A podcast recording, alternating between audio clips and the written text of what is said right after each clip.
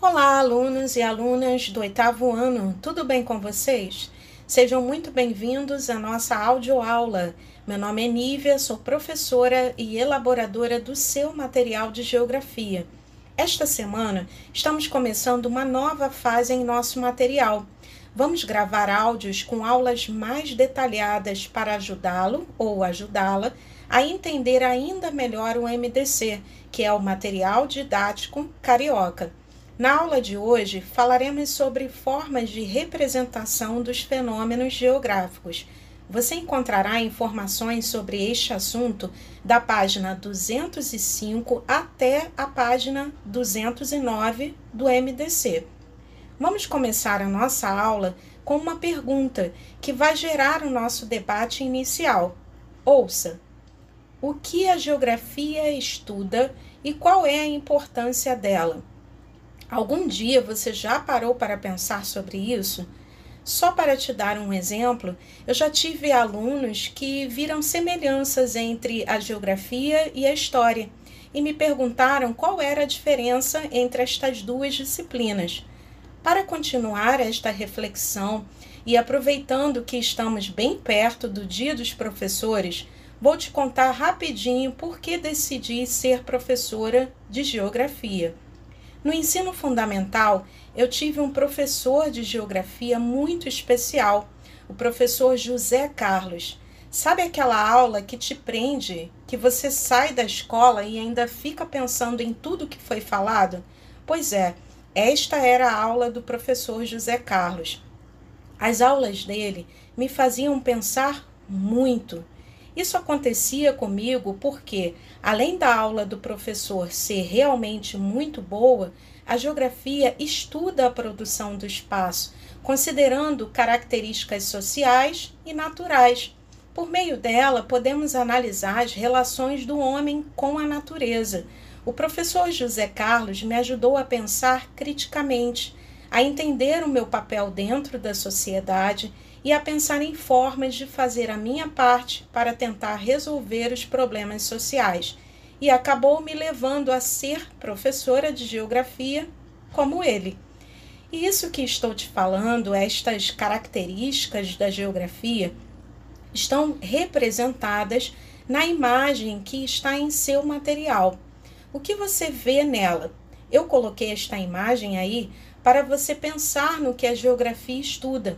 Na imagem, podemos ver elementos naturais e elementos criados pelo homem.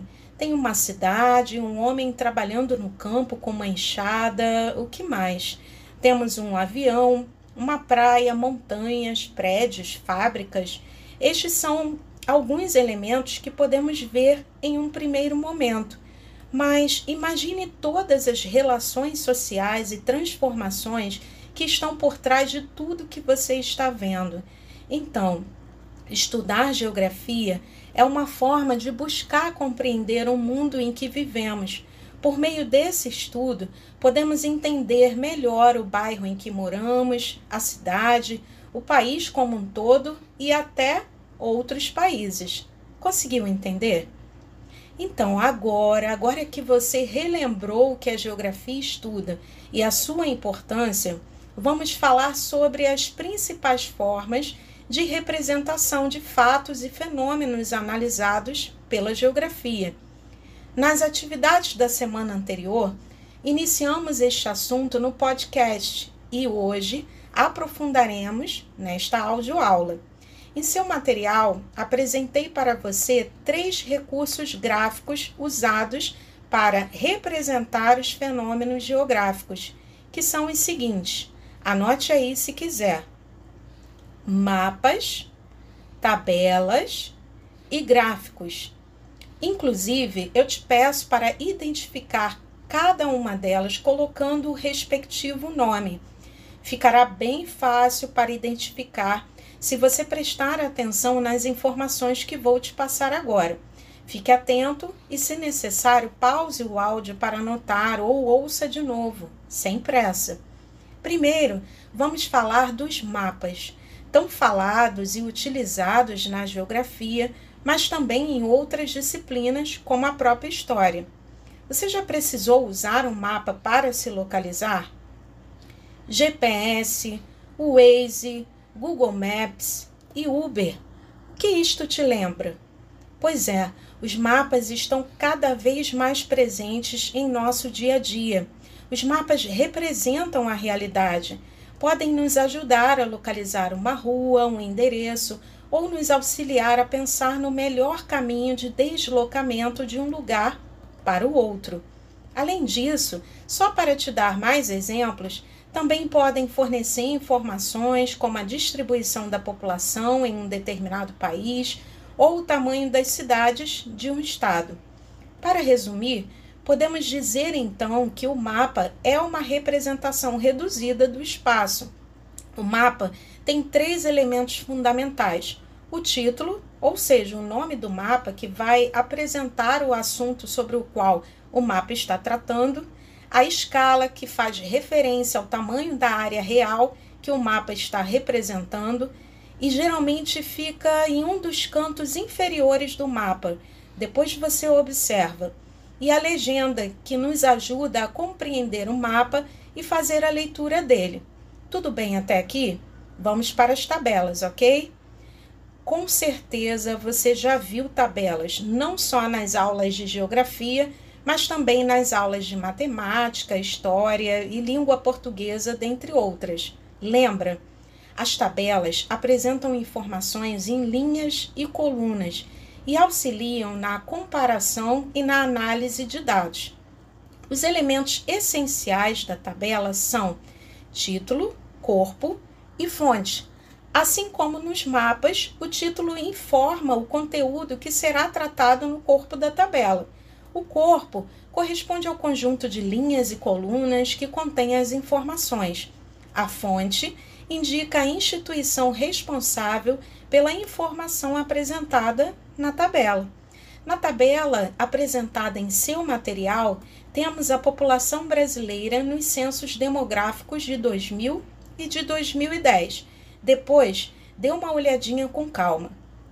E por fim, temos os gráficos. Os gráficos facilitam a compreensão dos dados. Você já deve ter visto na televisão ou na internet. Em seu livro didático de geografia também há vários gráficos. Se quiser, depois abra um livro de geografia e procure. Observe como eles são e que tipo de informação estão apresentando. Portanto, assim como os mapas e as tabelas, os gráficos são recursos visuais utilizados para facilitar a leitura, a compreensão de informações e a própria divulgação de pesquisas.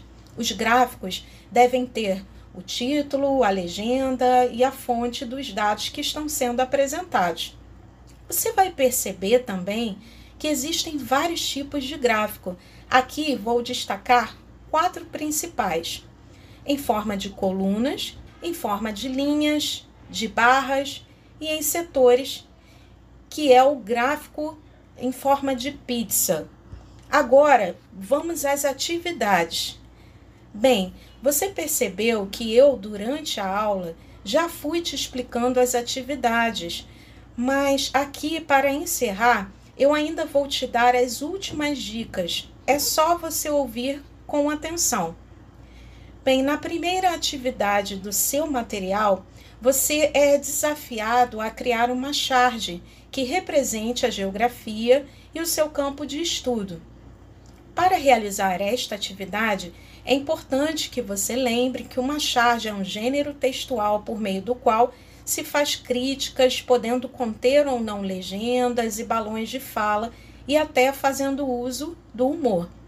Use a sua criatividade e faça com base no que acabamos de conversar aqui depois, nos envie por e-mail com a sua identificação.